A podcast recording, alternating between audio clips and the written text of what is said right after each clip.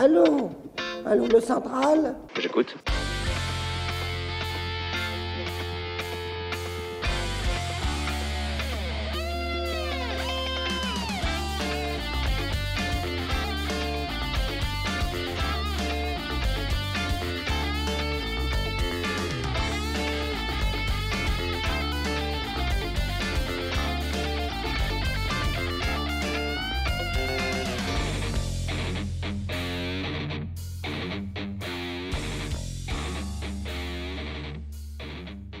Chers amis auditeurs, bienvenue sur les ondes de RFM. Bienvenue pour une nouvelle émission de la Libre Antenne, l'émission qui donne la parole aux sympathisants, aux adhérents et aux militants d'égalité et réconciliation. On ne change pas une équipe qui gagne. Au micro ce soir, Alex. Bonsoir, Alex. Bonsoir, Béa. Et à la technique, fidèle au poste, Monsieur V. Bonsoir, Monsieur V. Bonsoir, Monsieur V. Il a dit bonsoir. Alex, pour continuer notre tour d'horizon des métiers, après les agriculteurs, les policiers, les enseignants, la Libre Antenne donne ce soir la parole aux pharmaciens. Pharmaciens qui officient en France ou à l'étranger, qui ont terminé leur cursus récemment ou il y a un peu plus longtemps. Nos deux invités du jour témoigneront de l'évolution et des problématiques de cette profession si particulière à l'intersection entre le monde de la santé et le commerce profession qui n'échappe pas aux forces du marché ni à la mondialisation, comme nous pourrons l'entendre. Filtre, potions et onguents 2.0, c'est le titre de notre 14e émission. C'est parti Bonsoir. Bonsoir Eugène, ici Alex et Béa de la Libre Antenne. Bonsoir, Eugène. Bonsoir, enchanté. Et merci de votre participation à l'émission. Eugène, vous êtes un jeune pharmacien, si j'ai bien compris, relativement C'est ça, relativement fraîchement diplômé. exactement. Est-ce que vous pourriez vous présenter? Alors, me présenter. Moi, je suis de la région Tourangelle. Mhm. J'avais une maman infirmière, euh, donc euh, depuis tout petit, je baigne euh, dans le milieu du soin. Euh, Au-delà de ça, je suis d'une éducation catholique qui rend pour moi le soin encore plus naturel. Et du coup, euh, un peu par hasard, euh, j'ai fait des études de pharma. À la base, c'est pas ce que je voulais faire. La vie en- en a fait ainsi. Et du coup, voilà, j'ai adoré ces études. hein. C'est des études euh, hyper riches, très diversifiées et euh, avec ce- cependant pas mal de petites euh, de petites critiques sur la manière dont dont les étudiants en pharmacie, je pense plus généralement en santé, peuvent être un peu formatés quoi. D'accord, on, est là pour en parler. Voilà, ça, ça nous intéresse. Alors, Eugène, peux-tu nous parler de tes études? Euh, oui, bien sûr. Alors euh, moi déjà, euh, j'ai pris beaucoup de temps dans mes études. Hein. C'était pas une question de capacité, c'est juste que euh, je payais mes études seul. Euh, J'ai eu des petits tracas familiaux euh, dans ces moments-là, et puis je suis un esprit un peu un peu poète, on va dire, donc j'ai pris tout mon temps. Donc moi, j'ai passé le concours de pharma. À l'époque, il y avait un concours spécifique de pharma où euh, il y avait donc que des gens qui présentaient le concours de pharma. Dans ma fac, on devait être 500 en première année et il- 80 étaient pris à peu près. Et, Mhm. euh, et donc du coup, il y avait une sélection relativement euh, drastique, quoi. Mhm. Enfin, c'est euh, par rapport à avant, c'était déjà beaucoup plus lâche en termes de, de sélection. Mais depuis, en fait, a été mis en place euh, la L1 Santé, en fait, qui a regroupé les concours, enfin les, les premières années de pharmacie, médecine, et les médecins eux, étaient déjà reliés avec les sages-femmes, les infirmiers et les choses comme ça. Et, et du coup, moi, ce que j'ai les pu kinés, les choses comme ça. Oui, enfin, pardon, les, pardon, les kinés, euh, sans aucun mépris pour personne, mais vous voyez, ils étaient déjà tous réunis ensemble. Et les pharmaciens, eux, étaient à part, ils avaient leur concours à part. Et en fait, depuis la L1 santé, euh, les, les étudiants qui s'inscrivent en, en première année, ils- ont différents choix et ils peuvent, euh, peuvent choisir euh, dès le début de l'année euh, s'ils vont faire médecine, ou euh, s'ils vont faire médecine et pharma. Et euh, enfin moi, en fait, ce que je voulais dire par rapport à ça concernant les pharmaciens, proprement parlé, c'est que maintenant, on, on- on passe en deuxième année de pharma des gens qui vraiment, enfin beaucoup par défaut en fait, Hmm. parce Oui. qu'ils n'ont pas pu avoir euh, avoir médecine euh, ou, ou, euh, ou d'autres d'autres professions qui étaient en lien avec ce concours-là. Et factuellement, moi, pour m'être intéressé juste aux résultats des, des concours, le niveau a baissé de manière assez hallucinante, quoi. C'est-à-dire que moi, je sais que à mon année de, de concours, le dernier qui avait, euh, qui pouvait rentrer en pharma, il avait une moyenne de, je sais pas, de 12-13. Mhm. Et lors de la, lors de la première année de la L1 santé, on s'est retrouvé en deuxième année de pharma avec des gens qui avaient eu au concours 5 ou 6 de moyenne. Alors, dis-moi si je me trompe, parce que hum, c'est choquant ce que tu me dis, parce que j'ai des amis qui ont, fait, euh, qui ont fait des études de médecine. Alors, moi, j'ai toujours vu ça comme les deux premières années étaient une espèce de socle commun, et à la fin de deux premières années, il y avait une espèce de spécialisation. Cette spécialisation, elle dépendait de ta moyenne au bout de. donc, ceux qui avaient 17, euh, 18, ils allaient vers chirurgie, etc., les choses les plus, les plus pointues, et ensuite, il y avait une sorte de déclassement naturel où les gens qui avaient le moins bien travaillé, donc la moins bonne moyenne, choisissait des d'autres options, parce qu'en fait, c'était une question de place. Il y avait trois places en, chirurgie, deux places en je sais pas trop quoi. Et, en fait, et, du coup, en fait, de, ce que tu dis, c'est qu'il y a de moins en moins. Euh, alors, est-ce que c'est au, fait du, du, nombre de personnes ou est-ce que c'est vraiment. ils ont baissé les critères d'admission? Bah, en fait, euh, alors juste pour, pour préciser en fait ce que ce que tu dis sur les études de médecine, en fait la, la, la réalité du truc, si tu veux, c'est que euh, concernant les études de médecine, hein, pas en pharma, mais dans les études de médecine, c'est vrai aussi en pharma, mais pour une filière particulière, mmh c'est c'est pas c'est pas un écrémage euh, euh progressif, c'est qu'en fait, arrivé en fin d'études de médecine, ils, ils ont ce qu'on appelle les ECN, et donc c'est un dernier concours national. Et en fait, en fonction de ce classement-là, euh, c'est là qu'on va pouvoir choisir ses spécialisations. Voilà, donc la pharmacie, ça devient le parent pauvre de celui qui n'a pas réussi les autres. Exactement, en fait, du coup, en fait, si tu as... Bah, alors, euh, en fait, c'est que maintenant, c'est pas ça, c'est que la pharmacie, ça devient le parent pauvre, mais dès le départ, parce qu'avant, elle était complètement à part, si vous mmh. voulez. D'accord. Vous voyez? Et c'est que maintenant, elle devient le parent pauvre dès le départ, où en fait, c'est des gens qui n'auraient jamais eu leur concours, en tout cas de mon point de vue. Hein. Mhm. Il y a maintenant, en deuxième année de pharmacie, des gens qui n'auraient jamais eu leur concours euh, du temps où il n'y avait pas la L1 santé. Mais je pense que ça, on peut le relier de toute façon à une baisse générale du niveau dans tous les domaines, quoi. Et, euh, et, et, bon, après, c'est lié aussi au fait qu'il fallait ouvrir le numerus clausus. Mhm. Mais euh, fut un temps, ils étaient, euh, ils étaient le même nombre d'étudiants et euh, en, médecine, ils en prenaient, je sais pas, sur une fac de 1000, ils en prenaient 75, quoi. Hmm. Et aujourd'hui, on est rendu à, je sais pas, 200, 250 et maintenant, ils veulent complètement supprimer le numerus clausus. Alors, qu'est-ce que ça pourrait euh, avoir comme conséquence, cette suppression du numerus clausus?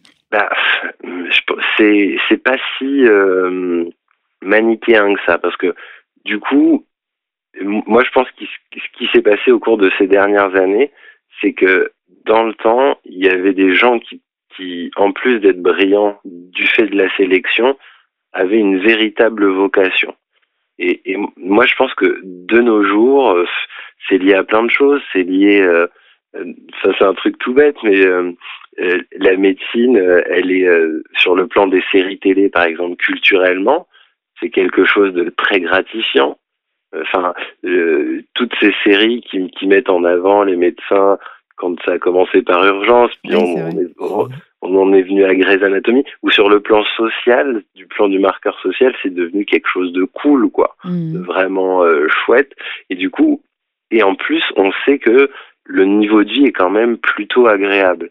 Donc du coup, moi, moi j'ai une théorie un peu foireuse, mais je me dis qu'aujourd'hui, euh, parmi les gens qui font euh, ces métiers-là, qui se lancent dans ces métiers-là, c'est des gens qui ont le même état d'esprit qui, il y a quelques années, ils auraient fait, euh, c'était pas très français, mais ça va le faire, on a compris l'idée, ils auraient fait HEC, quoi. Ouais, le truc cool. Le truc pour avoir un métier cool. Pour avoir un métier cool et rémunérateur. Hmm. Euh, et, et, et, et, la notion de vocation, qui, de mon point de vue, est indispensable pour un soignant. C'est-à-dire que le simple fait de soigner en soi, c'est déjà une rémunération euh, impalpable et, et ce truc-là se perd, quoi, je mmh, pense. Mmh. Et, le feu euh, sacré se perd, oui. Parce qu'il faut quand même payer son loyer quand même. Hein. Et, mais c'est là où, enfin, c'est une remarque très intéressante parce que c'est là où est tout le problème, je trouve, dans dans le aujourd'hui, qu'on le veuille ou non, la santé, c'est devenu un marché extrêmement lucratif. Tout à fait. malheureusement, c'est que maintenant, c'est ça qui mène tout. Et on, le retrouve très facilement. C'est-à-dire que c'est devenu un truc hyper lucratif. Et bien sûr que c'est des gens qui ont fait des grandes études, qui se sont donnés. Et, mais à quel point ça, ça justifie des rémunérations euh, hyper euh, importantes, avec en plus en France ce, enfin, ce paramètre hyper important, c'est que cet argent, il vient de la solidarité nationale. Oui, je vois ce que tu veux dire. Et, et du coup, il y a un côté. Enfin, je pense que c'est une, une réflexion en plus qu'on n'a pas du tout. Euh, enfin, en pharma, c'est encore plus important comme réflexion parce que on est entre le professionnel de santé et le commerçant. Mmh. Et, et, et l'articulation des deux, philosophiquement, c'est pas du tout évident. Mmh. Mais c'est un, un, sujet donc qu'on aborde jamais, quoi. Alors que pourtant, c'est le nœud du problème, je pense, à, mmh. à l'heure d'aujourd'hui où, où l'argent est roi. Et, euh, et moi, j'ai souvent tendance à dire que malheureusement, euh, parmi mes confrères, que j'attaque pas, hein, moi, je, je, mais ils sont souvent beaucoup plus intéressés par leur santé financière que par la santé de leurs patients. Mmh. Et donc cette euh, nature-là de, finalement d'être des commerçants en même temps que des professionnels de santé, vous n'en parlez pas pendant le, cursus? Non, à, à, aucun moment. Il n'y a pas de commerce, il y a, ça existe pendant pas. C'est ça. Bah, en fait, aussi, on va, il va y avoir le côté commerçant, ça c'est sûr et clair. On va avoir de la gestion, machin, mais l'articulation mmh. entre le fait d'être un professionnel de santé, donc qui est à face à lui des gens euh, dont il est censé euh, assurer la santé, mmh. et le fait d'être commerçant, et c'est même contradictoire parce que finalement, un pharmacien, il a tout intérêt à ce que ses patients soient en mauvaise santé pour leur vendre des médicaments. Oui, oui, oui. En fait, tu fais carrière dans la santé aujourd'hui, presque. C'est ça. Et dans la euh, maladie, pas dans la santé. C'est ça, exactement. C'est exactement ça. C'est-à-dire qu'on fait, on fait de l'argent avec la maladie, pas avec la santé. Mmh, mmh. Des gens en bonne santé, ça n'intéresse pas euh, euh, le, le, commerce de la santé entre guillemets, mmh. parce que c'est devenu un commerce. Il faut pas se mentir, quoi. Je veux dire, il y a, y a, encore peu, moi pour m'être beaucoup euh, intéressé au sujet, mais il me semble qu'encore dans les années 90, euh, l'industrie pharmaceutique, elle était plus rentable que l'industrie du pétrole mmh. Sur, le plan mondial. Donc c'est un truc qui est euh, et c'est là où, enfin, ouais, moi je trouve que c'est Ce qui est, sûr, c'est qu'il y a deux, deux, comment dire, champs prometteurs, c'est le cancer et les vaccinations. Ça, c'est sûr, c'est un marché. C'est pas moi qui le dis. Hein, c'est exactement. Moi, j'ai le souvenir d'un, alors je sais plus, euh, c'était le PDG d'un grand labo, je sais plus exactement lequel, GSK peut-être, qui a déclaré un jour publiquement, sereinement, euh, moi je serais vraiment content le jour où on pourra donner des médicaments aux gens euh, non malades. Oui, en bonne santé, oui, oui, c'est un projet. C'est ça. C'est un projet. Et, euh, et, et, la vaccination, c'est exactement ça, la vaccination. Hein. Mm. Oui, oui, c'est ça. C'est le même parallèle avec le, le, PDG de TF1 qui avait dit euh, on vend du temps de cerveau disponible à Coca-Cola, en fait. Ouais. Exactement. Enfin, il y, y, a ce côté où.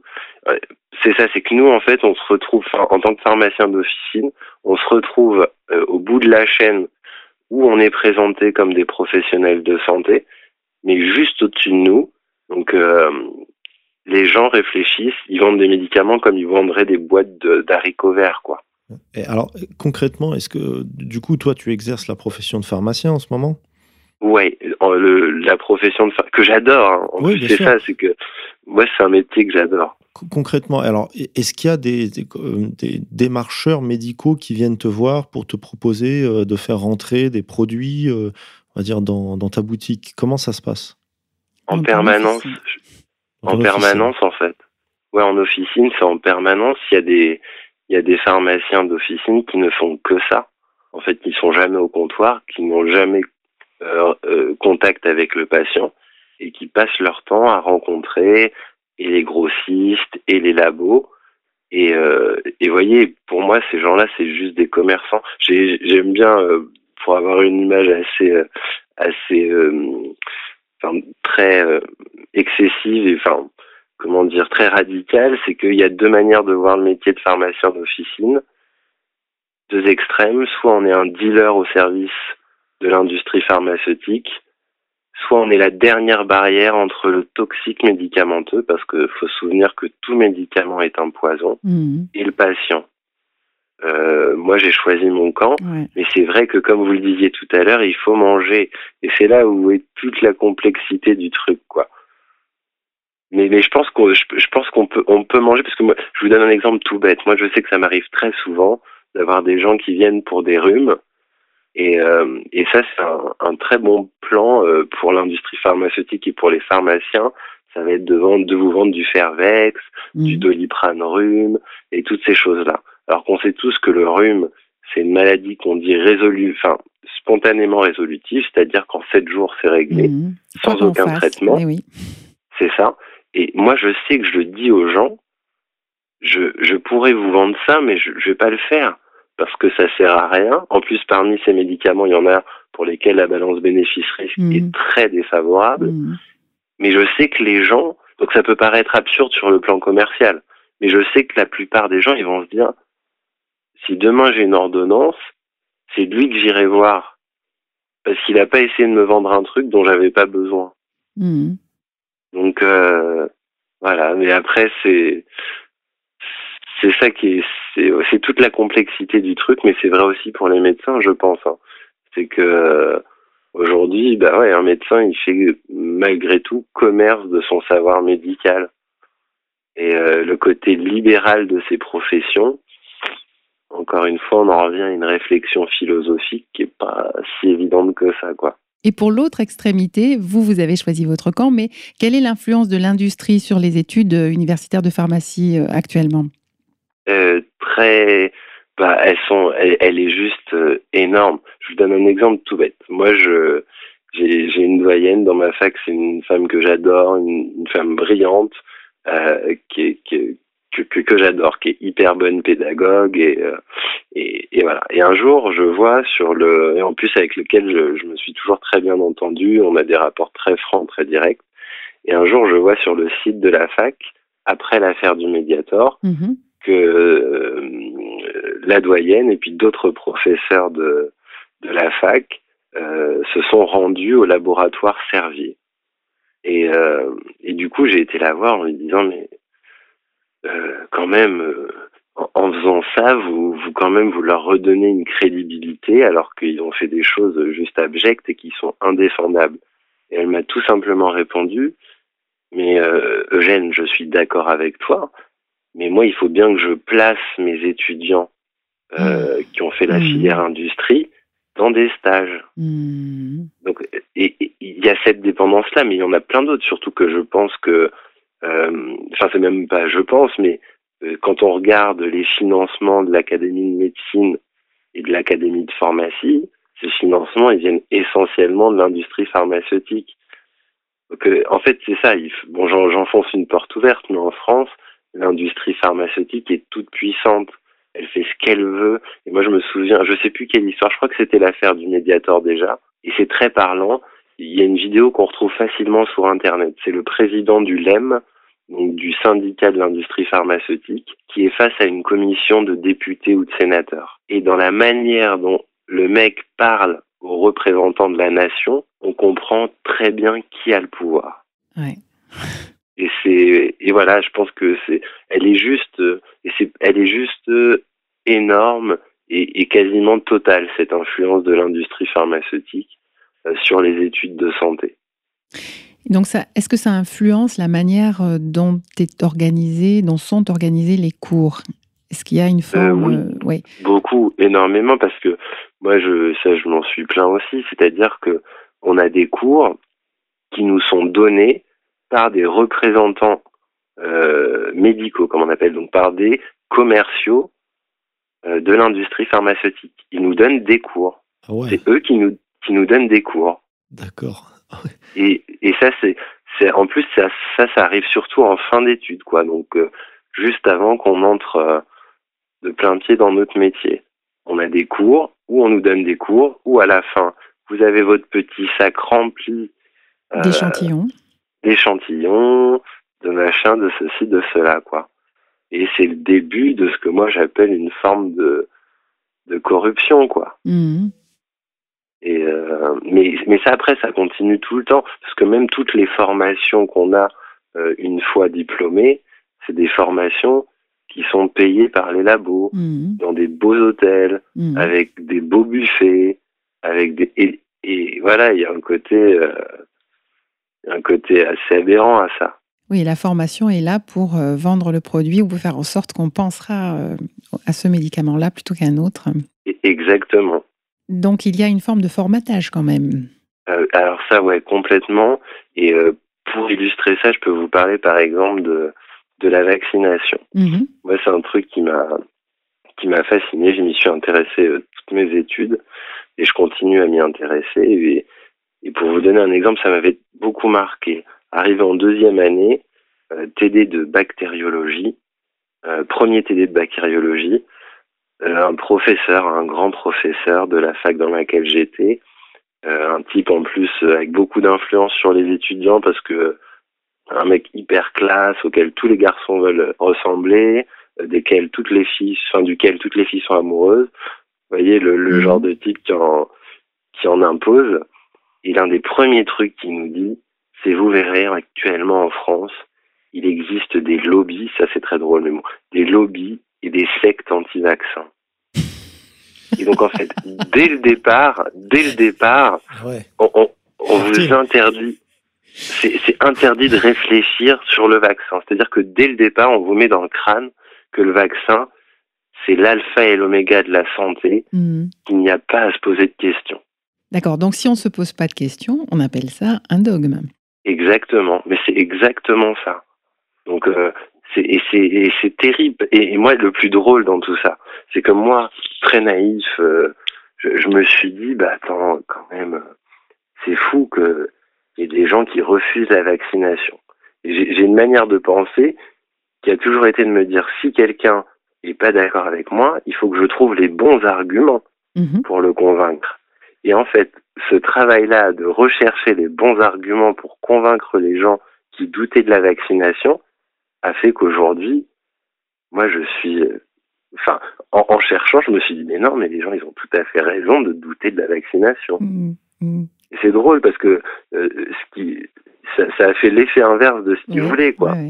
Et bon, moi, je remets pas en cause l'efficacité de la vaccination, bien que, en fait, si vous voulez, c'est très facile de dire que toutes les améliorations en termes de maladies infectieuses, elles sont dues à la vaccination, quand il n'y a aucun moyen de mesurer le rôle de la vaccination euh, par rapport à l'amélioration de l'hygiène, Mhm. euh, par rapport à l'amélioration des conditions de vie, de l'alimentation, De la qualité de l'eau, euh, des tas de choses. Exactement, c'est ça. Et là, on va toujours vous dire c'est la vaccination. Mhm. Par contre, à l'inverse, j'ai beaucoup de doutes sur euh, la non-iatrogénie des vaccins, c'est-à-dire leur euh, caractère euh, avec peu d'effets indésirables et souvent des effets indésirables euh, bénins. Mhm. Et, euh, et ça, là, on a le raisonnement inverse, c'est-à-dire que quand on va se dire, mais attendez, là, il y a quand même de fortes chances que le vaccin il soit pour quelque chose, on va vous dire, déjà, ça, enfin, on va vous dire, c'est multifactoriel.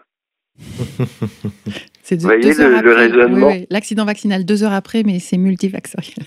Et, et quand on quand, quand on, va, on va vous dire par exemple, mais vous voyez bien quand même qu'il y a un parallèle entre l'augmentation de la vaccination et telle ou telle maladie, on va vous dire oui, mais ces maladies-là, elles sont multifactorielles. Mhm. Donc on ne peut pas incriminer la vaccination. Et Par oui. contre, Mm. vous voyez, le- Oui, oui, c'est l'inverse du raisonnement euh, sur le, côté ouais, ouais. positif. Mhm. Exactement. Et moi, à chaque fois, je dis, ah donc, quand quelque chose est multifactoriel, chaque facteur pris séparément est innocent. Et on ne sait pas trop quoi me répondre. Donc, j'y on me dit, oui, mais c'est multifactoriel, et puis de toute façon, ça n'a pas été démontré. Mais par contre, une chose dont je suis sûr, et euh, je, c'est pour ça que je reste, euh, on saura pas qui je suis exactement parce que je pense que je pourrais me faire sur les doigts, mais pour moi, c'est une évidence que euh, le, la iatrogénie des vaccins n'est pas étudiée correctement. Mhm. Pour pas dire euh, pas du tout, quoi. Mhm. Pour moi, pour avoir creusé le sujet, ça me semble une évidence, quoi. Et pour les remontées d'accidents euh, vaccinaux, alors c'est- connu que ça ne se fait pas très très bien en France. euh, Bien sûr. mm, Et d'ailleurs, moi, c'est du coup, c'est pour ça pendant là, parce que vous savez que depuis peu, les, les pharmaciens sont habilités à vacciner contre la grippe. J'ai vu ça, oui, en passant dans la rue. Et, et donc, du coup, moi, au début, je me suis dit, bon, je vais pas faire la formation parce que j'ai pas envie de vacciner les gens. Et puis après, je me suis dit, mais si, en fait, je vais la faire, je vais vacciner les gens, mais par contre, je vais faire un, un suivi au couteau. Et Ouais. du coup, je ferai mon suivi à moi et sur mes petits échantillons à moi, je pourrai me rendre compte de ce qu'il en est. Mm. Et d'ailleurs, à ce propos, une chose importante, il y a une étude qui vient de sortir, hein, contrairement à tout ce qu'ils disent sur la vaccination euh, contre la grippe. Et euh, je parle pas des gens fragiles comme ils définissent, parce que ça c'est compliqué à, voir. Mais tous les gens non fragiles, y compris les femmes enceintes, je dis bien y compris les femmes enceintes, les dernières études sérieuses démontrent clairement que la vaccination contre la grippe n'apporte aucun bénéfice en termes de euh, complications. Bah, Et c'est donc ça, c'est bon à savoir. Mm. c'est je un peu comme, comme certains médicaments, c'est du confort en fait. Euh, bah, euh, ouais, c'est ça, c'est du confort. Mais en plus, c'est- c'est génial parce que le, la, la propagande sur la, la grippe fait que moi, je me souviens d'étudiants avec moi en pharma et tout qui étaient là. Ah, moi, je me suis fait vacciner contre la grippe, mais je l'ai quand même eu. Mais, mais, mais, Qu'est-ce que ça aurait été si je m'étais pas fait vacciner? Exactement. c'est ça. Mais je l'ai eu moins fort que si je m'avais, si je si j'avais pas été vacciné. Mm. Et la, la- la force du truc, c'est c'est terrible, quoi. C'est c'est des gens qui réfléchissent pas. On leur a mis Mhm. ça dans le crâne. Et euh, pour eux, ouais, c'est ça. C'est une croyance. Mm. C'est une croyance. C'est ça qui est un peu euh, un peu effrayant dans dans nos études scientifiques, euh, qui le sont plus tant que ça, quoi. Non, puisqu'en fait, c'est vrai que la, la- la critique principale qu'on fait au monde scientifique actuel, c'est de finalement redevenir euh, une religion et de ouais, d'avancer par dogme, euh, de ne plus avoir la force de remettre les choses en question. euh. C'est ça, et de, réfléchir. euh, voilà, et il y a les autres. Exactement. Et puis même, il y a des choses qui sont assez marrantes, parce que très souvent, il y a un truc déjà sur les essais cliniques des médicaments, c'est que les données brutes appartiennent aux laboratoires qui euh, font leurs essais cliniques. hein. Déjà, ils évaluent eux-mêmes leurs médicaments et les données brutes leur appartiennent. Donc on peut pas aller voir euh, si eux veulent pas qu'on aille voir. Non, c'est sûr, c'est très très opaque. ouais. C'est ça. Et très souvent, entre les données brutes et les données euh, qu'on va donner aux professionnels de santé, les, les données, bah, déjà, ils les trifouillent un peu comme ils veulent, mais en plus, ils vont les, ils vont les donner à des, à des, des instituts euh, de, de statistiques, de mathématiques, qui vont mettre ça dans des machines d'une complexité, si on n'a pas fait maths sup, maths spé, on comprend rien à ce qu'ils font. Et ils vous pondent un résultat net. Donc on passe du brut au net sans rien comprendre à ce qui s'est passé entre les deux. Voilà, entre les deux, il y a eu des opérations mathématiques bizarroïdes qui fait que de ça. toute manière, à la fin, ça va être favorable aux médicaments. Exactement. Et moi souvent je, je dis aux gens mais enfin comment tu peux tenir compte des données nettes si tu comprends rien de ce qui se passe entre le brut et le net? Enfin, pour toi, à titre personnel, ça n'a rien de scientifique vu que tu comprends pas. Tu peux pas t'expliquer comment t'es passé du brut au net. Mm.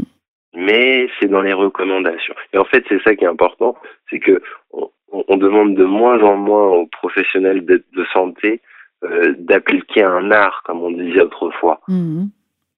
On leur demande d'appliquer des recommandations. Ça permet de se couvrir aussi, oui. C'est c'est ça, mais en plus, ça, ça peut expliquer le fait que, en même temps, on pousse à une certaine baisse du niveau, puisque de toute façon, s'il suffit que d'appliquer des recommandations sans jamais les remettre en question, Oui, oui. hein. Il n'y avait pas besoin de faire autant d'études, hein, il suffit de lire. exactement, exactement, En fait, c'était des matrices et tu suivais, en fait, euh, donc euh, j'ai mal à la ça. gorge.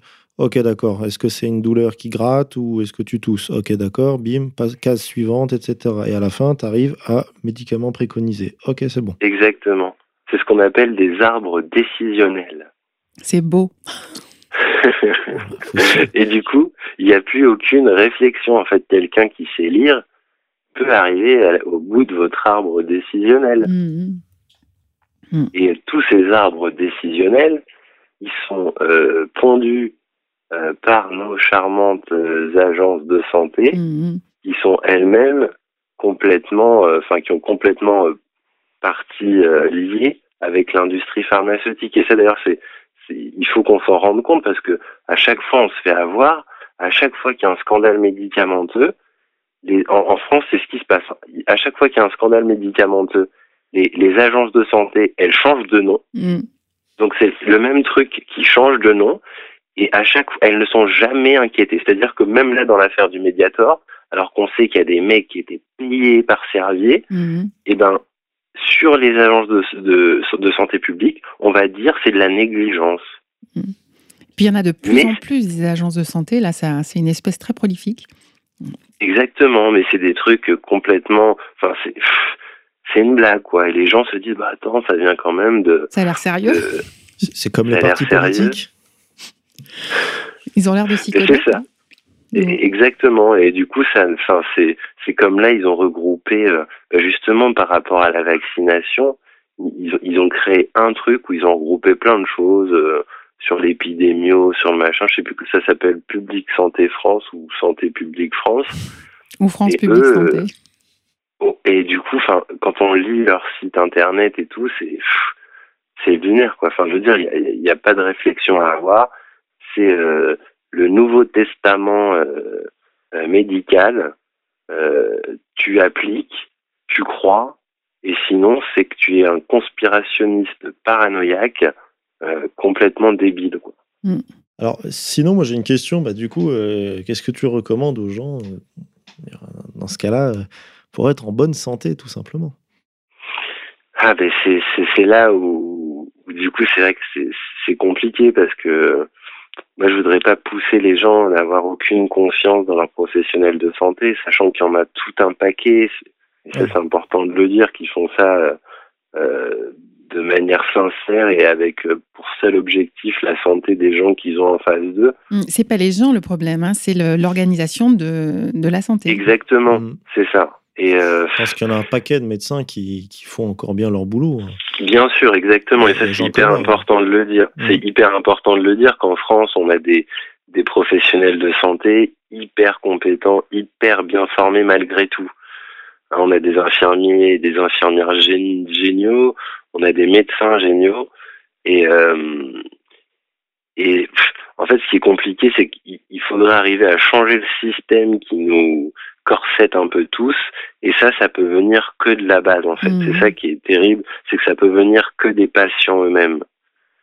Et, euh, c'est pas évident. Moi, je peux comprendre que quand on vit sa vie, quand on fait ses, ses 3-8 ou qu'on bosse ses 12 heures par jour, qu'on doit gérer sa famille et tout, on a autre chose à faire en plus qu'à se poser la question de savoir, putain, est-ce que sur l'ordonnance, il m'a mis vraiment un truc qu'il fallait, machin.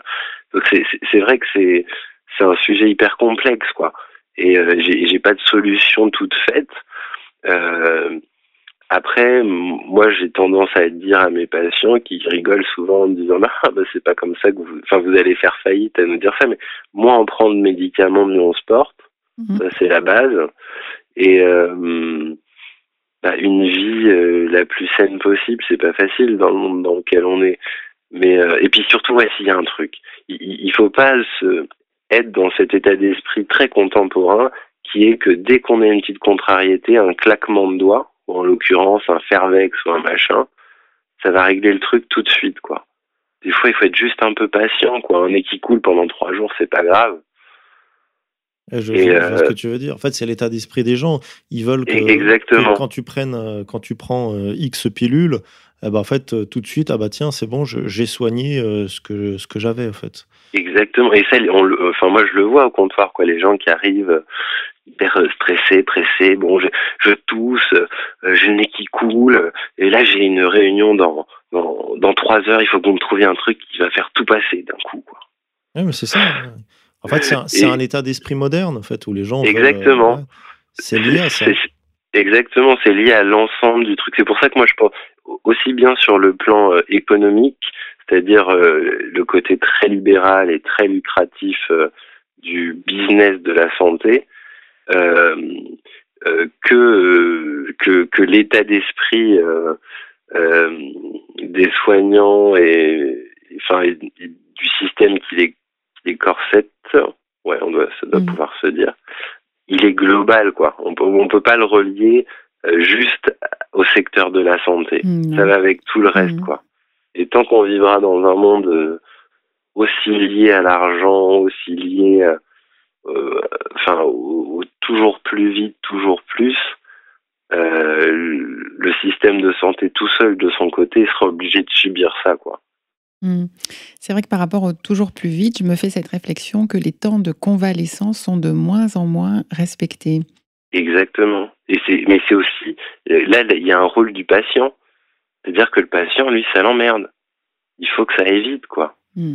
Le simple fait d'être malade aujourd'hui, c'est devenu quelque chose d'anormal. Mmh.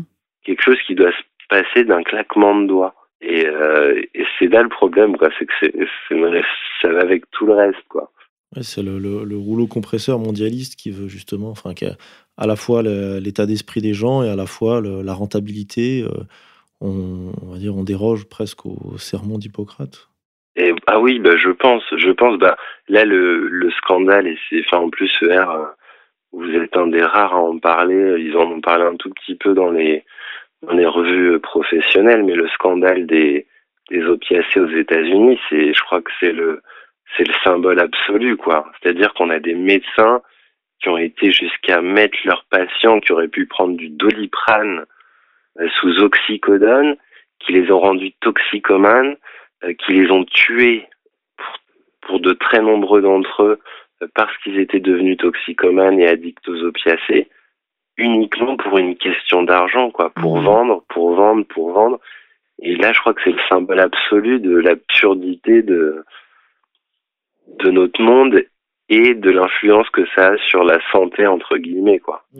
Et c'est sûr, c'est sûr que pour refaire euh, le lien avec ce que tu disais au tout début sur le choix, finalement, si c'est pas une vocation de faire pharmacie, euh, c'est sûr que la tentation est grande de faire autre chose que aider. Exactement, exactement. Et, euh, et c'est ouais, c'est vrai pour enfin, moins pour les, les, infirmières, les kinés qui eux sont dans un soin palpable quoi. Enfin direct. Mm.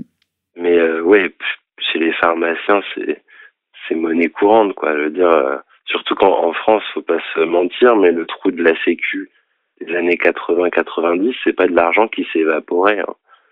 C'est des gens qui s'en sont foutus plein et fouilles. Et euh, si aujourd'hui l'économie de la pharmacie d'officine est, est, est, difficile, et il faut le dire ça aussi que Là, aujourd'hui, je crois qu'actuellement, il y a 50% des officines en France qui sont économiquement un peu tendues. Hmm. Et c'est parce que pendant des années, les pharmaciens se sont gavés, quoi. Hmm. Ils se sont gavés sur le trou de la sécu. Et on, en paye aujourd'hui le, le, retour de bâton. Mais c'est pas forcément plus rassurant pour les patients parce que quand on a en face de soi quelqu'un qui réfléchit comme un commerçant et qui voit ses marges réduire, euh, il a tout intérêt à vous vendre le maximum de médicaments, même si mmh. vous n'en avez pas besoin. Mmh. Donc c'est c'est des sujets complexes. Et, euh, mais ouais, pour les patients, il y a un truc tout bête, mais pour savoir à peu près euh, comment comment voit leur métier, enfin de quelle manière voit leur métier leur professionnel de santé, c'est de leur demander c'est un truc tout bête, mais est-ce que par hasard vous ne liriez pas la revue Prescrire Alors, c'est bien. C'est pas la Bible, c'est pas l'alpha et l'oméga, parce qu'il y, y, a des choses à redire, mais c'est très clairement euh, aujourd'hui l'une des seules revues professionnelles où on sait que si notre professionnel de santé lit cette revue, au moins il a un peu de recul sur tout ce qui est recommandations officielles, et euh, RCP, c'est-à-dire euh, les comment dire les, les effets indésirables que les laboratoires eux-mêmes fournissent. Parce qu'il faut, il y a un truc tout bête, hein, mais le Vidal, c'est les, c'est les labos qui payent pour mettre leurs médicaments et leurs euh, monographies dans le Vidal. Donc c'est eux qui choisissent en plus ce qu'ils veulent mettre dedans. Et euh, le Vidal, c'est la Bible de tout professionnel de santé, qu'il soit médecin ou pharmacien. Donc le critère de, de choix du médecin, c'est lisez-vous prescrire. En tout cas, ça peut être une, une, une, bonne indication. Et même, même pour les pharmaciens, même pour les pharmaciens, parce que moi, j'ai, j'ai entendu souvent chez les pharmaciens, certains pharmaciens me dire, des gens que j'apprécie beaucoup par ailleurs, me dire oui, mais pff, si on y prescrire, on peut plus rien vendre. Et rien que ça, moi, ça me choque en termes de, de raisonnement. Oui, c'est sûr. Il y a un petit problème. Non, c'est sûr. Mm. Donc voilà. Ouais. Bah écoute, euh, merci beaucoup pour ton témoignage, Eugène. Ben, merci à vous. Je ne sais pas si c'était intéressant. En tout cas, ça m'a fait plaisir de participer à, à votre émission et de discuter en direct avec vous. Le plaisir était partagé. Merci, Eugène. Eugène, est-ce que tu aurais tout de même une note positive euh, Une note positive, ouais, j'ai une note positive, c'est que moi je me rends compte de plus en plus que les gens sont de moins en moins dupes et que euh, ils se tournent de plus en plus vers euh, les médecines naturelles qui ne sont euh, ni plus ni moins que les médecines de nos grands-mères. Et euh, elles sont peut-être pas toujours aussi efficaces, mais une chose est sûre, c'est qu'elles sont très souvent beaucoup moins dangereuses. Mm, tout à fait. Et, euh, et donc voilà, c'est pour ça que d'ailleurs on n'a pas parlé, mais l'homéopathie, le, le, scandale de l'homéopathie en ce moment, c'est c'est lunaire quoi que qu'on en, enfin, voyez, où, où l'allopathie se sent tellement en danger en ce moment qu'elle en vient à vouloir éradiquer tout, toutes les médecines euh, euh, complémentaires. C'est bien de dire complémentaires parce que alternative, ça peut être un peu. Euh, les médecines non conventionnelles, non conventionnelles, Exactement, qui ne sont pas ça. tenues par la convention. C'est ça. Et se dire qu'il n'y a pas de d'opposition entre la médecine allopathique et ces médecines non conventionnelles. Et d'ailleurs, euh, le l'émission que vous aviez fait avec euh, avec Madame Beljanski oui. Euh, le prouve par A plus B quoi sur ces études qui démontrent que l'utilisation en parallèle des produits Beljanski avec euh, les chimiothérapies actuelles est bénéfique. Mm. Donc que, il faut pas qu'on se mette dans l'état d'esprit de ceux d'en face qui sont complètement réfractaires à une pensée différente de la leur. Mm. Mm. Il faut rester ouvert à tout et se dire qu'il n'y a pas de, de, de contradiction, il n'y a pas forcément d'opposition entre les différents types de médecine. Absolument, je suis ravie d'entendre ça. C'est exactement ce que l'on pense et ce que l'on prône à la section santé. Donc, euh, et d'ailleurs, ouais, euh, super, moi je suis déjà un grand fan du BABA de BABA. un peu de publicité pour les, les émissions concurrentes. On va comparer les audiences. Hein Eugène, un grand merci pour ton témoignage. Merci. Eh ben, merci à vous. Et à la prochaine. Et surtout, vous vous lâchez rien. et, euh, et sachez que, enfin, en tout cas, moi, vous, le fait que vous, vous existiez, ça me met... Euh, ça m'enchante quoi ça me ça me fait dire que je suis pas tout seul sur ma planète mmh. et qu'on va peut-être s'en sortir absolument merci à toi au revoir je vous souhaite une très bonne soirée au revoir à bientôt. Allô Allô Allô, allô La libre antenne. La libre antenne de RFM. Les auditeurs ont la parole. RFM. Allô? Bonsoir Bouchra, ici Béa et Alex de la Libre Antenne. Bonsoir. Et merci Bonsoir. de participer à l'émission. Donc, euh, ah, c'est moi qui vous remercie. Bouchra, vous êtes marocaine, vous travaillez actuellement au Québec avec un parcours professionnel très complet. Est-ce que vous pourriez commencer par cela? Oui, alors euh, je suis pharmacienne et j'ai été diplômée en France et euh, je suis aussi diplômée au Québec. Hmm. Donc pourquoi? Parce que quand j'ai eu mon diplôme de pharmacienne en France, je suis rentrée au Maroc, j'ai exercé pendant quelques années. Et puis là, j'ai eu envie de quitter le Maroc pour aller au Canada. Mhm. Et j'ai une fois là-bas, donc avec mes enfants, mon mari, j'ai dû recommencer tout le cursus universitaire. Euh, parce que c'était exactement ce que je voulais. Je voulais à la fois étudier euh, ce nouveau diplôme-là et puis pouvoir exercer. Et j'ai eu cette chance de le faire parce que ce n'était pas, euh, ce n'était pas automatique. D'accord. Ça veut dire qu'on ne pouvait pas exercer la, la, pharmacie avec un diplôme français au Québec? Non, on ne pouvait pas. Il y a eu des changements depuis, vu la pénurie de, de pharmaciens. Mais à cette époque-là, donc en 98, quand j'ai immigré, il n'y avait absolument pas. C'est-à-dire qu'il y avait comme un concours euh, pour avoir une équivalence et l'on donnait à quatre personnes par an Mhm. cette équivalence, mais le Canada, par exemple, anglophone était compris, donc on- il y avait très peu de chance. Mais j'ai quand même fait cette, ce, ce cursus-là et je- bizarrement, j'ai été reçue dans les deux, mais j'ai préféré faire un, un long cursus à l'Université de Montréal. D'accord. Est-ce que tu peux nous parler des, des différences entre les deux cursus, le français et le canadien? Oui, euh, je peux vous en parler, d'autant plus que c'est très important. Ces différences-là, elles montrent véritablement que pour une même profession de santé, euh, on voit qu'il y a deux approches philosophiques très différentes, aussi bien dans, dans l'éducation, dans, le, système éducatif, que dans la gestion de la santé entre euh, l'Amérique du Nord et, et, et l'ancien continent. Donc, euh, je, vais commencer par vous parler de mon exercice euh, de, de mon cursus en, en France. Donc, ça s'est passé à l'université d'Aix-Marseille 2 en 1980. Et l'enseignement qui était donné était de très grande qualité parce qu'il procurait une connaissance à la fois profonde de la matière, mais avec une multitude de matières.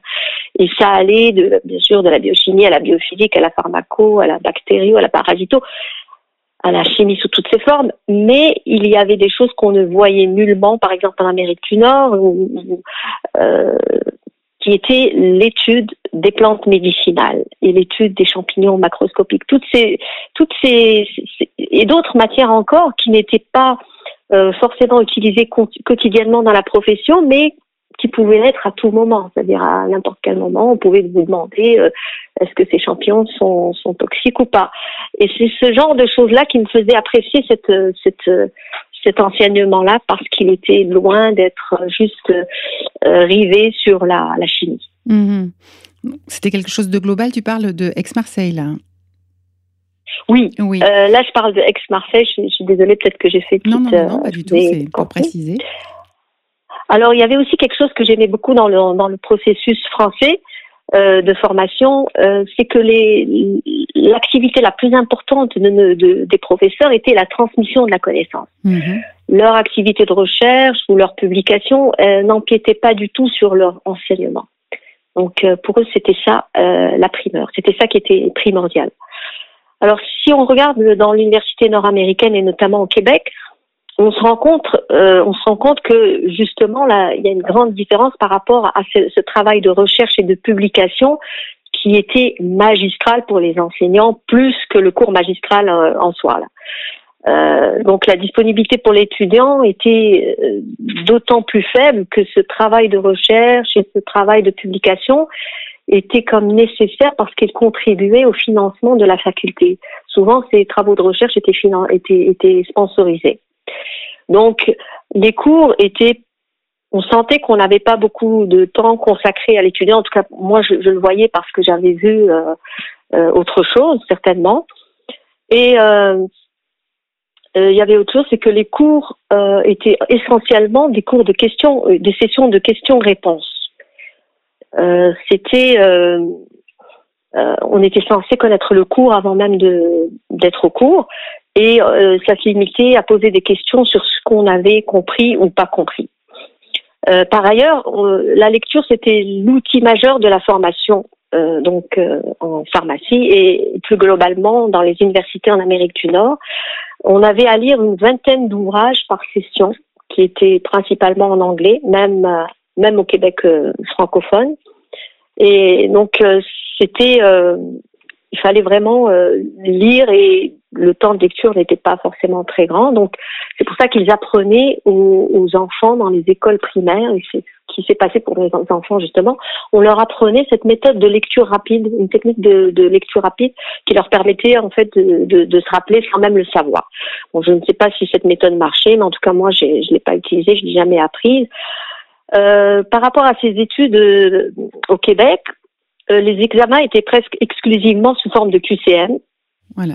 Euh, contrairement à, aux études à Marseille, du, moins à mon époque, où c'était des, des, des, questions de développement, des problèmes à résoudre, donc c'était quand même un peu plus, euh, c'était un peu plus difficile. Et alors donc les oui, dissertation, mais mais il y avait véritablement, on comprenait si l'étudiant avait compris ou pas. C'était c'était comme moi je trouvais que c'était vraiment plus fair, plus juste. Alors que quand on a des examens de QCM, déjà on nous permet de récupérer dans les questions les les réponses. Oui, la bonne réponse euh, figure forcément la bonne réponse figure forcément. Donc, euh, si on l'avait quelque part lu, euh, on savait pertinemment que c'était la bonne. Donc, il n'y avait vraiment pas, on ne cherchait pas véritablement l'excellence. Disons qu'il voulait donner un. Il n'y avait pas une question de retransmission du savoir ou de construction de la réponse. C'est simple. Un QCM, c'est une croix finalement dans un dans un choix multiple. Exactement. C'est-à-dire qu'on ne cherchait pas à rédiger, on ne cherchait, on ne cherchait juste à, à donner un, savoir qui était uniforme, qui était pragmatique et qui était juste suffisant pour exercer des tâches répétitives. C'est assez euh, anodin de dire ça pour une profession comme la pharmacie, mais c'était véritablement ça. C'est-à-dire que ça, ça donnait, euh, cette formation donnait aux pharmaciens une, euh, à l'image même du médicament, c'est-à-dire ça lui donnait une efficacité, une innocuité, et une reproductibilité. Euh, c'est assez euh, bon, ça c'est peut-être pas gentil pour la profession, mais euh, dans le fait même que dans sa formation, on avait une formation clinique qui était très importante. Là, tu, parles, du, Québec, là. je parle du Québec. Je parle du Québec. Mm-hmm. en, à Marseille, il n'y a pas du tout cette formation clinique, c'est-à-dire qu'on la prend sur le tas. Euh, pourquoi? Ben, Je vous expliquerai pourquoi. C'est que euh, le, il y a une formation clinique qui, euh, qui est donnée parce que justement, il faut que le traitement que l'on va valider corresponde aux recommandations des guidelines c'est les, les, guidelines euh, qui sont soit étatiques, soit en général ils sont à la fois étatiques et professionnels. Ils sont américains en général, même pour le Canada, et ça propose une, un choix de médicaments selon un, un algorithme.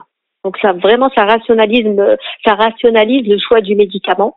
Et en général les médecins s'y conforment parce que euh, comme ils n'ont pas de temps vu le volume donc de consultations qu'ils ont euh, euh, le temps manque pour leur décision, donc ils préfèrent se référer à, cette rationalité qui devient alors une nécessité. Euh, il y a aussi le choix de ces guidelines quand ils choisissent euh, une recommandation du guideline pour une pour une thérapie, une thérapeutique. Ça leur permet aussi de se protéger juridiquement en cas de poursuite. donc là, on, on, va avec cette formation, ça donne ça donne quoi pour le pharmacien? Ça donne ça donne une formation de technocrate ça donne quelqu'un qui est cliniquement formaté. Voilà, absolument. Euh, ça lui donne une, forma une compétence qui est pratico-pratique, qui est très rapide et, et qui est euh, qui est aussi euh, très à la limite automatisée sur la délivrance du bon médicament au bon patient. Euh, après s'être assuré que c'est la bonne classe thérapeutique, que cette classe correspond bien aux guidelines préconisées, qu'il s'agit du bon générique, qu'il s'agit de la bonne forme galénique, qu'il s'agit de la bonne couleur, qu'il s'agit du médicament remboursé par l'assurance du patient.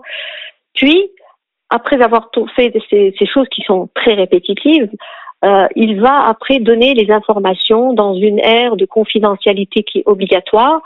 Et ces informations euh, sont des conseils de la prise du médicament et les effets et lui donner un aperçu des effets indésirables du traitement. Alors, pourquoi est-ce qu'il y a ça? Euh, C'est pour éviter des recours de justice. S'il y a un problème dans, les effets indésirables, euh, le, patient était au courant. Donc, euh, il y a ça. Il y a aussi aussi que cette approche euh, c'est un choix de, de, l'uniformité, de l'efficience, mais contre euh, le choix d'une personnalisation de l'acte. Par exemple, euh, en France ou au Maroc, il y avait quand même, on personnalisait notre acte pharmaceutique parce que l'on conseillait, on écoutait, il y avait de l'empathie. Donc, on était beaucoup plus proche, en fait, du patient que l'on on l'est avec cette pratique qui est plus rationalisée. Il y avait une forme d'individualisation et d'écoute individualisée en tout cas. Exactement, qu'on n'était pas dans, dans le formatage, qu'on n'était pas dans la dans le comment dire dans l'automaticité de la chose. Ouais, ça, me fait penser aux, aux, applications sur téléphone où on clique où avez-vous mal? et puis après tu suis un schéma et euh, tu cliques sur la gorge. Est-ce que ça vous gratte? Est-ce que vous toussez? Machin. Donc tac tac tac, donc vous vous arrivez en fin de compte à ça. Donc ouais, je, vois tout Exactement, c'est ce, qui c'est vraiment ça. C'est ce qu'ils appellent les algorithmes l'algorithme thérapeutique, c'est c'est euh, on va donc euh, répondre à comme vous dites à des questions oui non et puis on aboutit à, au médicament qui est euh, le plus standard mais aussi le plus moyen. C'est-à-dire que en Amérique on, on pense pas contrairement à l'idée reçue qu'on a en Amérique du Nord dans les institutions il n'y a pas de place à la singularité euh, par exemple, en France, on a, on a ce qu'on connaît très bien, ce qui est l'élitisme euh, français, où on va chercher à aller vers le plus, le meilleur. Vers, alors que en, en Amérique du Nord, mais dans tous les domaines pratiquement, on pense toujours moyenne. La moyenne, c'est la norme. Oui, on, confond, alors, on confond moyenne et norme, ce qui n'est pas tout à fait la même chose. Oui, exactement. Mais pour, c'est-à-dire autant la, la, la, la moyenne n'est pas notre norme dans les pays euh, euh, français ou euh, en tout cas en, Occident, euh, je veux dire en Occident, dans le vieux continent. D'ailleurs, d'ailleurs même au point de vue linguistique en français, pour dire la moyenneté, pour signifier la moyenneté, qui n'est pas un mot qui existe, c'est le mot qui est consacré, c'est médiocrité. Et eh oui, Alors que ce qui veut bien dire la version qu'on a pour la valeur moyenne. La médiocrité, c'est pas c'est pas ce qu'on pense, c'est vraiment la moyenneté. Et donc, c'est cette moyenne qui est prise comme standard dans l'algorithme thérapeutique. Parce que même si cet algorithme est rationnel, il est, on va pas vous donner le meilleur médicament ou celui où il y a le moins de résistance ou celui, celui-là, on va le laisser s'il y a un problème. On va toujours vous donner la chose qu'on va donner à tout le monde, ce qui n'est pas forcément une bonne chose parce qu'on risque des fois dans le domaine de, l'antibiothérapie de, favoriser plus des, résistances parce que tout le monde va avoir le même antibiotique pour il y a des mutations il y a des enfin peut-être pas pour les, bactéries moins pour les bactéries que pour les virus mais ça n'engendre pas forcément un haut standard thérapeutique. Et c'est pas le c'est pas le but. On ne cherche pas forcément à vous donner les meilleures choses. Parce qu'on est dans la masse en première intention, on donne toujours quelque chose de moyen qu'on donne à tout le monde. Et si jamais ça ne marchait pas, alors on passerait à autre chose. C'est ça. Exactement. Voilà, on va toujours faire ce, genre de, de, réflexion, enfin pas de réflexion, mais d'attitude pour avoir une efficience, c'est-à-dire avoir une efficacité pour le coût le plus bas. Mais justement, est-ce efficace? Qu'avez-vous observé? Euh, ben, Écoutez, euh, est-ce que c'est efficace? Pour la masse, effectivement, c'est ça permet parce que il y a plusieurs euh, critères. En tout cas, euh, si on avance dans cette discussion, il faut prendre aussi en considération le fait que euh, le patient, dans la mesure où on lui donne quelque chose que son voisin a eu, bah, il, est plus satisfait. Il y a beaucoup de choses aussi qui interviennent aussi dans l'attitude même du consommateur parce que le consommateur ne sait rien. C'est des incultes euh, je ne sais pas euh, en France, j'ai pas eu beaucoup l'occasion de pratiquer en France, mais j'ai l'impression qu'au Maroc, les gens sont beaucoup plus à même de savoir qu'est-ce qu'ils prennent et qu'est-ce qu'ils ne prennent pas. Ils peuvent avoir un jugement de valeur que là-bas je n'ai jamais ressenti. Si c'est quelque chose de normalisé, pour eux ça ne pose plus de problème. C'est la bonne chose. Et oui.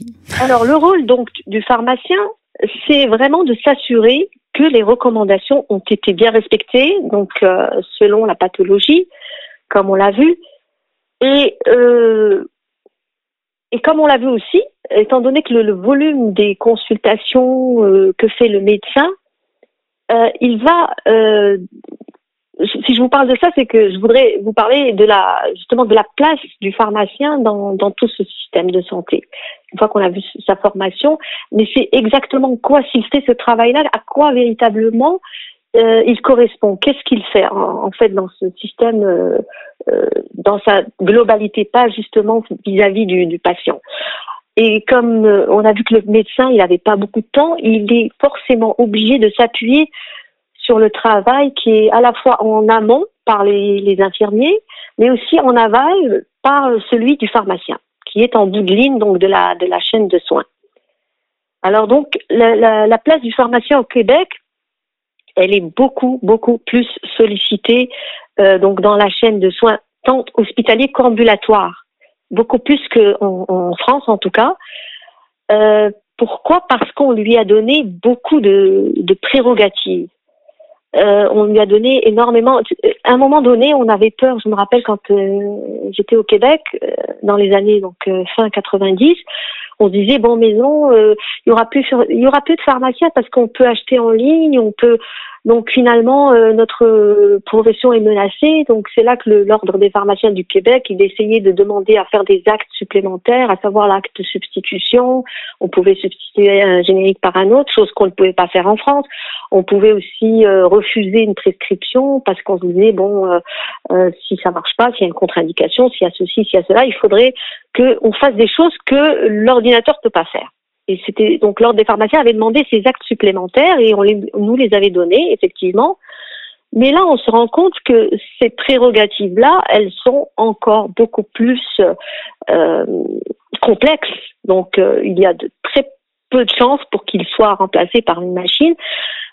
D'autant plus, d'autant plus que maintenant, on a installé ce qu'on appelle le dossier, le dossier patient euh, centralisé, c'est-à-dire que avant, euh, les pharmaciens avaient chacun leur capital en fait, le capital des pharmaciens propriétaires était véritablement leur dossier patient. Mhm. Euh, chacun avait son dossier patient. Tout était informatisé parce que on, s'est rendu compte qu'on pouvait pas être pharmacien si on ne savait pas quels, quels étaient les autres médicaments que prenait le, le, le patient ailleurs, quelles étaient ses contraintes, quelles, quelles étaient ses, ses, allergies, quel était son âge, quelle était sa pathologie. Donc ce dossier patient a été institué déjà il y a, moi je dirais, il y a une vingtaine d'années. Donc, euh, euh je pense pas qu'en France on est déjà, euh, je ne sais pas, je ne pourrais pas le dire. Est-ce qu'on a mis en place euh, On posera la question. Je, je, ne sais pas. Oui, il me semble que ça a commencé. Oui. Il y a de la publicité dans les pharmacies, oui. Ok, donc ce sont des, des, des dossiers que l'on a, euh, des dossiers patients que l'on que l'on a, mais la différence aujourd'hui, c'est que ces dossiers ont été centralisés euh, à la, au niveau québécois. Voilà, donc ce n'est pas un dossier propre à la pharmacie, c'est un dossier propre au patient qui peut aller dans plusieurs pharmacies Exactement, mais ça, mhm. ça a été la fin, la fin euh, de, comment dire, la fin de, de la belle vie pour le pharmacien, parce que c'était son capital.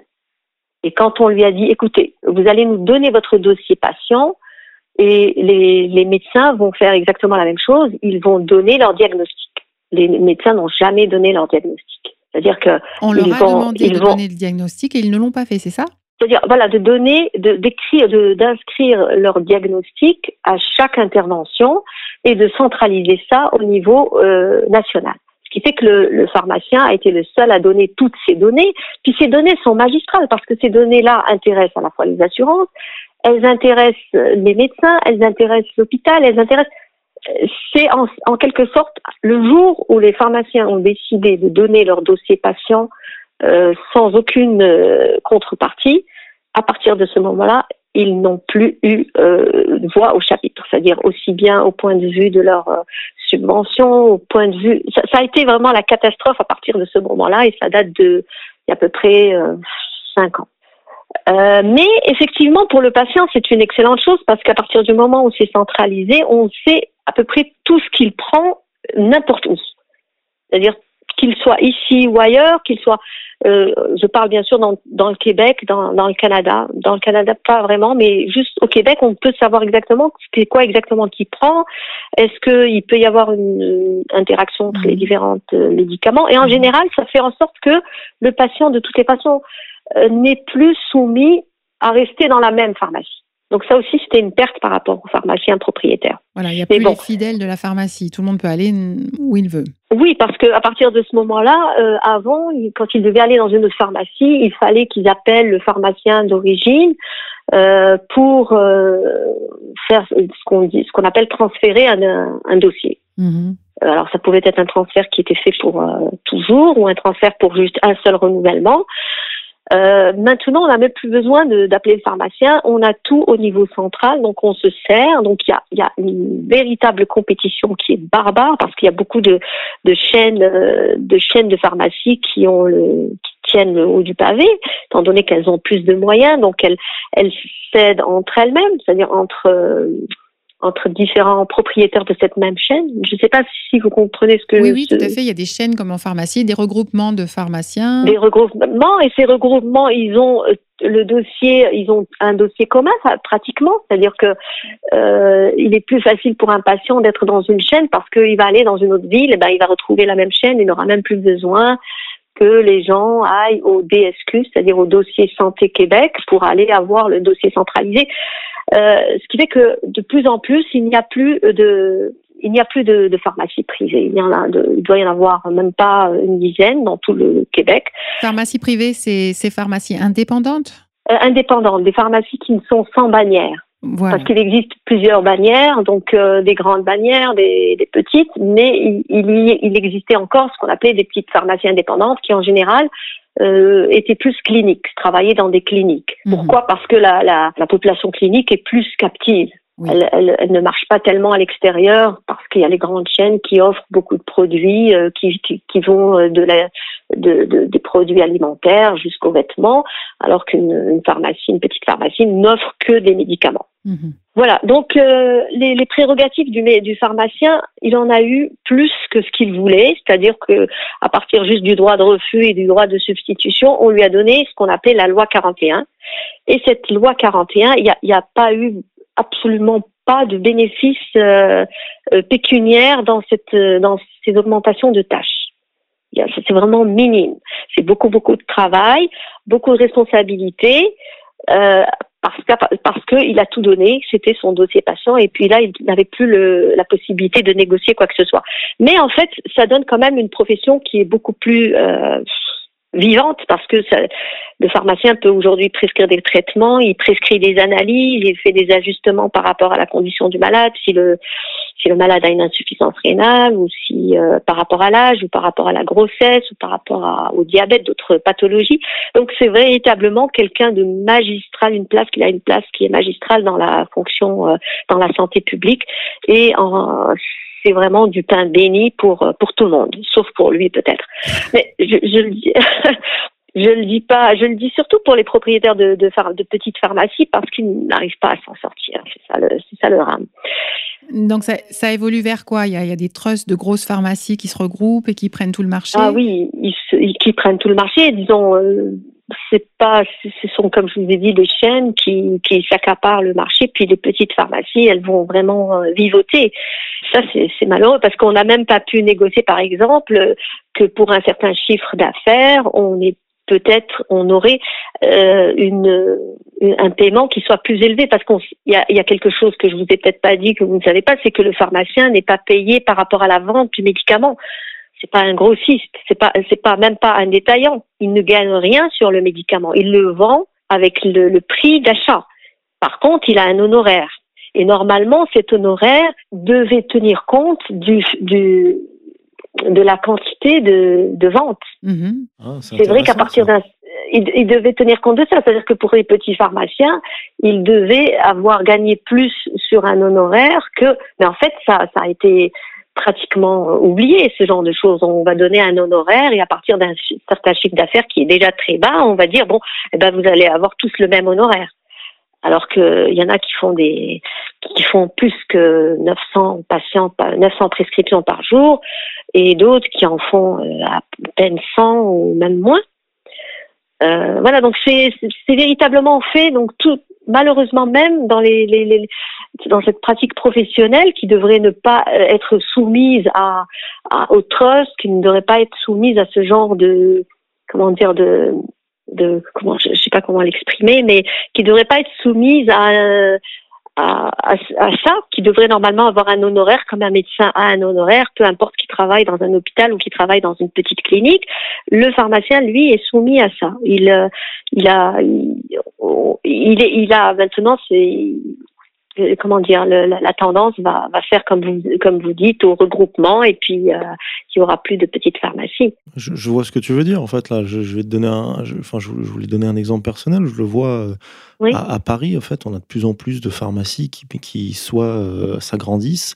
Et en fait, c'est la, course aux promos avec euh, avec euh, des moins 30, euh, les choses, là, tout le développement de la pharmacie Et quand on rentre dedans, c'est, en fait, c'est un supermarché des médicaments. Et j'ai l'impression mm. de plus du tout voir, comme il y a 10 ans ou 15 ans, quand j'étais plus jeune, le, le, côté pharmacien un peu à l'ancienne. J'ai l'impression que c'est genre un supermarché, comme si j'allais acheter des pâtes. Euh, dans une chaîne de supermarchés. Et aujourd'hui, on, en est presque là. Exactement. Mais euh, ça, je, le vois aussi. Et c'est comme la tendance qui est parfaitement comme naturelle, qui va naturellement arriver parce que, en fait, les, ces, ces, ces, pharmaceutiques, ce sont des multinationales. Donc elles ne sont pas juste au Canada, ou donc elles vont véritablement imposer leurs lois dans tout, dans toute la, de façon globale.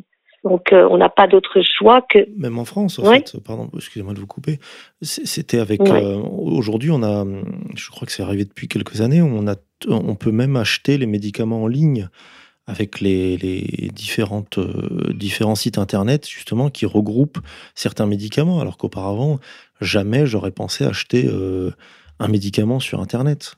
Oui, ben dans ce cas-là, je pense que ce qui est autorisé, je ne sais pas si euh, ce sont des médicaments qui qu'on appelle euh, de over the counter, c'est ou des médicaments des MVL, des médicaments en, en vente libre. euh, si c'est des médicaments en vente libre, ça ne pose aucun problème parce qu'il ne faut pas qu'ils ils n'ont pas besoin d'être validés par le par le pharmacien. Mais à partir du moment où c'est un, un, médicament de prescription, là, on est obligé de passer par un pharmacien. Et ça peut être aussi en ligne.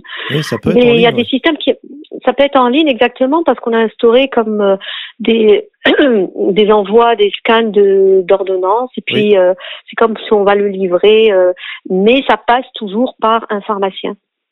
C'est pas ces médicaments-là qui sont, Donc, derrière le site internet, il y a quand même la validation du pharmacien. Absolument pour les médicaments en vente parce que en vente sous prescription parce que euh, d'abord, il faut qu'il y ait cette validation par le pharmacien.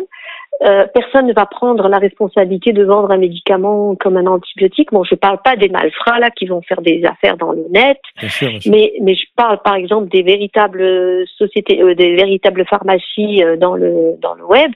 Elles, elles sont soumises au même diktat. un pharmacien est obligé de, de, de, de, valider la prescription et de valider la vente. là, est-ce que c'est moins cher ou plus cher de, de l'avoir par Internet, ça je pourrais pas vous le dire, mais euh, je, le travail du pharmacien reste par ailleurs. Euh, ce dont je voulais parler aussi, c'est que alors euh, il y avait les ordres professionnels des pharmaciens ferment. Avant, ils fermaient la porte par leur numerus clausus ou par leur examen qui était. en fait, au, au Canada, il n'y a pas de numerus clausus. On peut, si on, tout le monde ne s'inscrit pas. Euh, il faut s'inscrire si on a une cote R qui est très très élevée. Une cote R, c'est un calcul très abscon, dont on ne sait jamais de quoi il s'agit véritablement, qui est fait au niveau euh, euh, national, au niveau des écoles, mais aussi regroupé, je pense, au niveau national. Et on ne peut rentrer dans telle ou telle faculté que si on a une cote R qui est très élevée. Alors pour médecine, c'est le top, les pharmacies viennent après.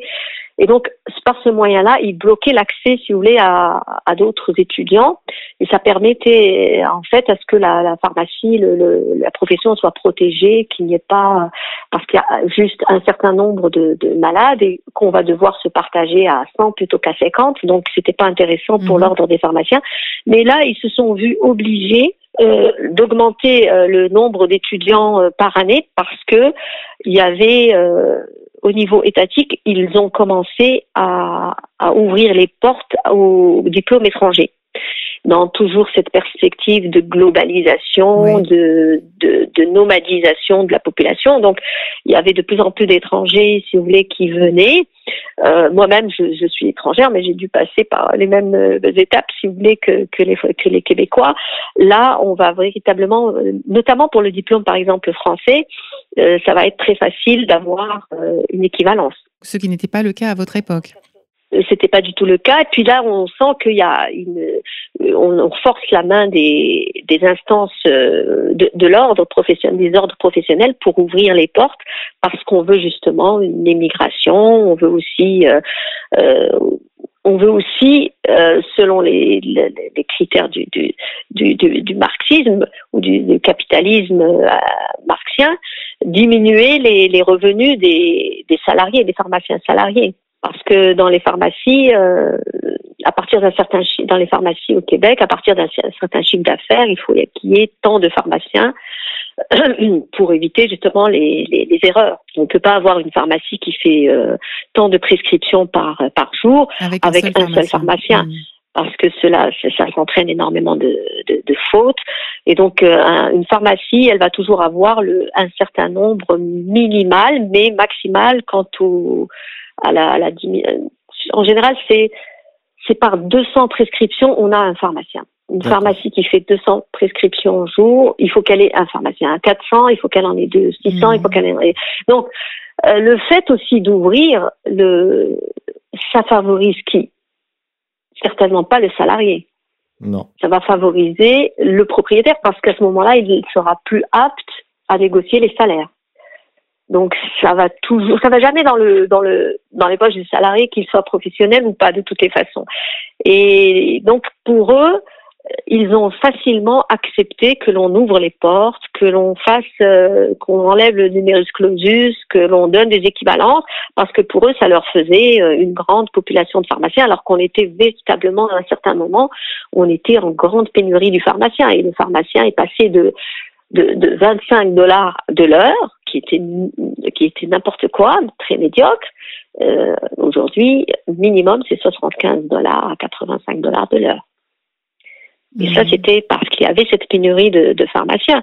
Aujourd'hui, euh, on va retourner en arrière par rapport à ces, ces salariés. Donc ça joue à, à, la baisse des salaires, ça joue sur la, sur le montant. C'est ça. Ça, mm. ça, va être un petit peu la, la, la, catastrophe pour les salariés. Et puis, ben, je pense que ça, ça va plus inciter beaucoup, beaucoup de monde à, venir au Québec. Euh, parce qu'avant, c'était vraiment la manne d'or de, de, travailler en pharmacie.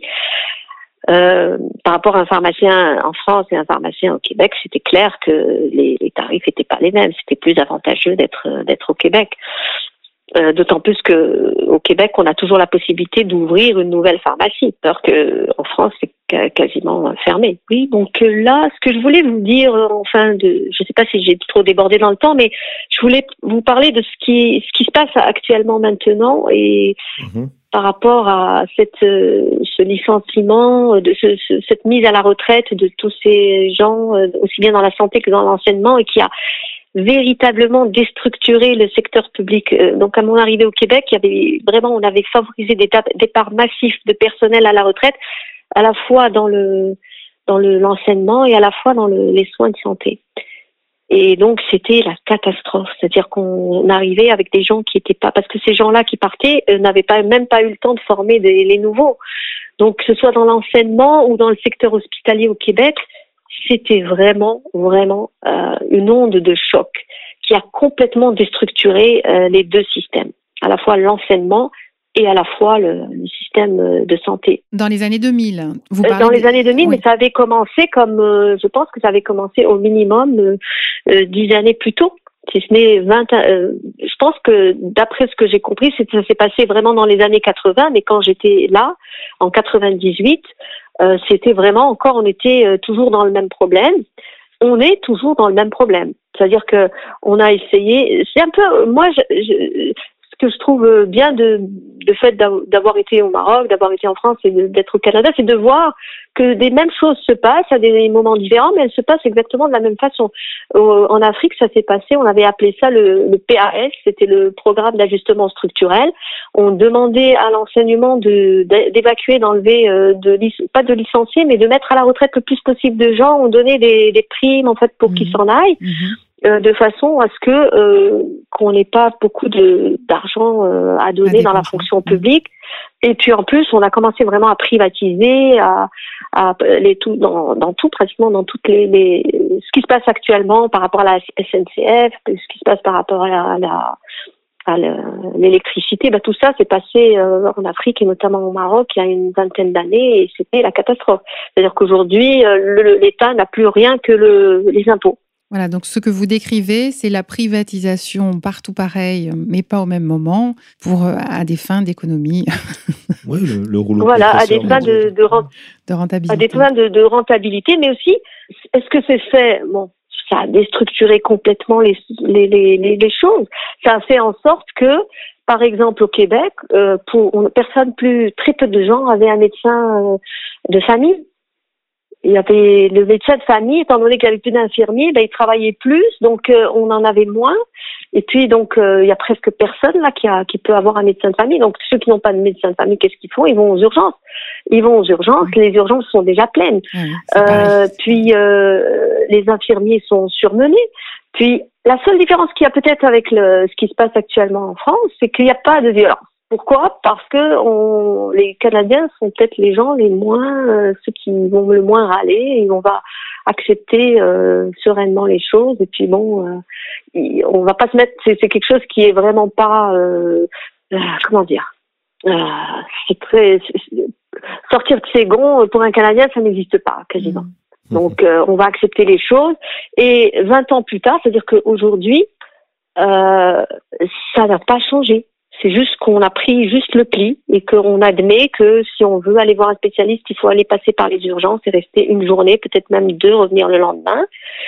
Et par rapport à l'enseignement, euh, aussi, c'était atroce. Moi, quand j'ai mis mes enfants dans la dans l'école, alors qu'ils étaient dans une école ici euh, française, quand, quand, quand je les ai mis à l'école là-bas, c'était atroce. Je me disais bon, c'est pas possible. Je je je sais pas si j'ai le temps d'en parler là, mais euh, je, je, je regardais les, les, devoirs de maths de mon fils. Je dis mais c'est faux, mais c'est faux. Il me dit mais non mais non mais non c'est juste c'est ça que dit le prof. Euh, je dis non mais on peut pas continuer comme ça. Tu peux me dire que en français ça c'est juste et ça mais pas en maths. C'est c'est juste ou c'est faux. Là c'est faux. Et alors, je lui dis, écoute, il faut que tu en parles à ton prof ou tu lui dises, euh, il y a une erreur dans, dans, dans ses affaires. Puis il est allé le lui dire, et puis c'est là qu'il lui dit, est-ce que ta mère est prof de maths? Je lui dis, non, non, euh, il n'est pas prof de maths. Il me dit, est-ce qu'elle peut venir me voir? Je lui dis, euh, il vient me le dire, je vais aller le voir. Il me dit, écoutez, madame, moi, je ne suis pas prof de maths. Moi, mon travail, c'est la gestion.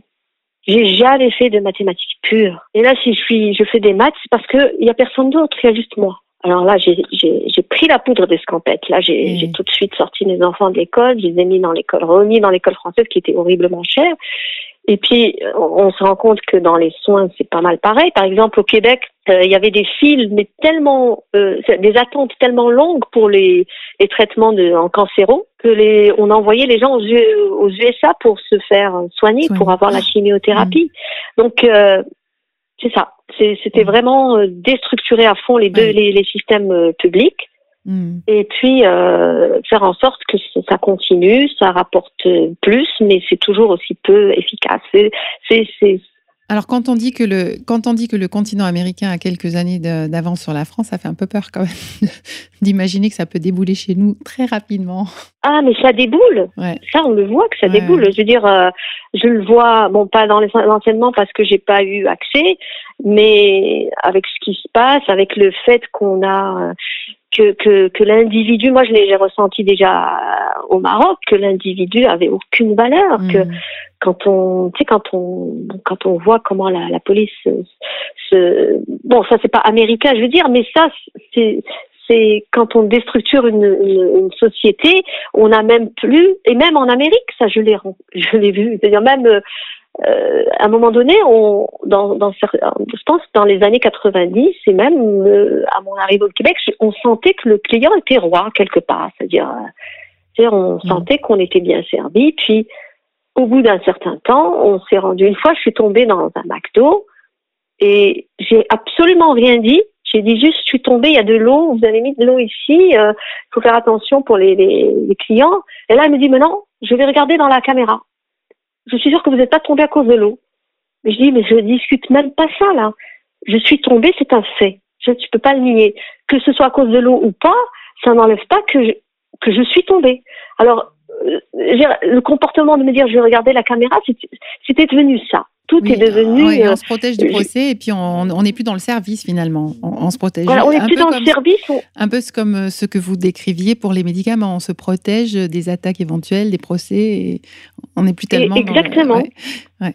Exactement. Et c'est ce qu'on voit aussi quand avec les gilets jaunes. Bon, peut-être que là je déborde, mais euh, on voit qu'on a beau éborgner, on a beau faire du mal, ben c'est pas grave. Euh, on va voir au niveau de la justice. Et puis en général, c'est toujours les les mêmes qui en sortent. Et bon, c'est tout un état d'esprit qui est là et, je, et mhm. ce n'est même plus une, raison ethnique ou une mhm. raison euh, euh, géopolitique, euh, comment dire, géographique. Ça devient l'individu n'a plus de valeur. Mhm. parce qu'on est dans un temps de crise et on peut se permettre d'être. Le libéralisme libertaire, c'est le grand rouleau compresseur du capital, comme. Exactement, et l'individu n'a plus aucune aucune valeur. C'est le, le capitalisme réduit les gens à rien, à l'esclavage, mais pire que ça, à, rien. À de la marchandise, oui, ouais, c'est ça. C'est la, bête sauvage de, de Kluskar. Exactement. Je, pas, je suis en train de dire Kluskar, je suis pas encore grâce à Alain Soral avec toutes euh, les informations qu'on a. Euh, voilà, bah écoutez, je ne sais pas s'il y avait d'autres questions par rapport à ça. Je ne sais pas si j'étais Merci infiniment, Bouchra, c'était parfait. Merci. Merci infiniment. Merci pour votre invitation et puis à une prochaine peut-être. Merci de votre témoignage. À bientôt, Bouchra. Je vous en prie. Bonsoir, Bouchra. Au revoir. Bonne soirée. Bye. Allô Allô Allô, allô La libre antenne. La libre antenne de RFM. Les auditeurs ont la parole. Un grand merci à nos deux invités de ce soir. Chers auditeurs, nous nous retrouvons très prochainement pour une nouvelle émission. Vous, vous avez la possibilité de continuer vos financements participatifs. Chers auditeurs, n'oubliez pas le nerf de la guerre. Merci Béa. Alex, à bientôt. À bientôt.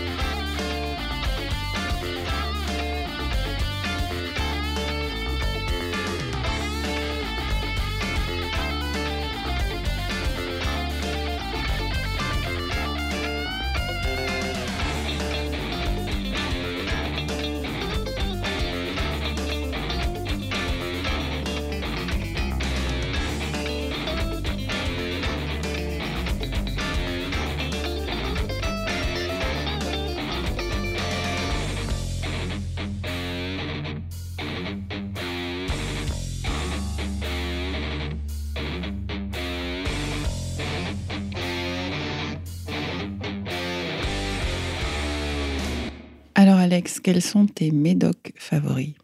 Médoc, pas trop, c'est plutôt le Beaujolais, moi.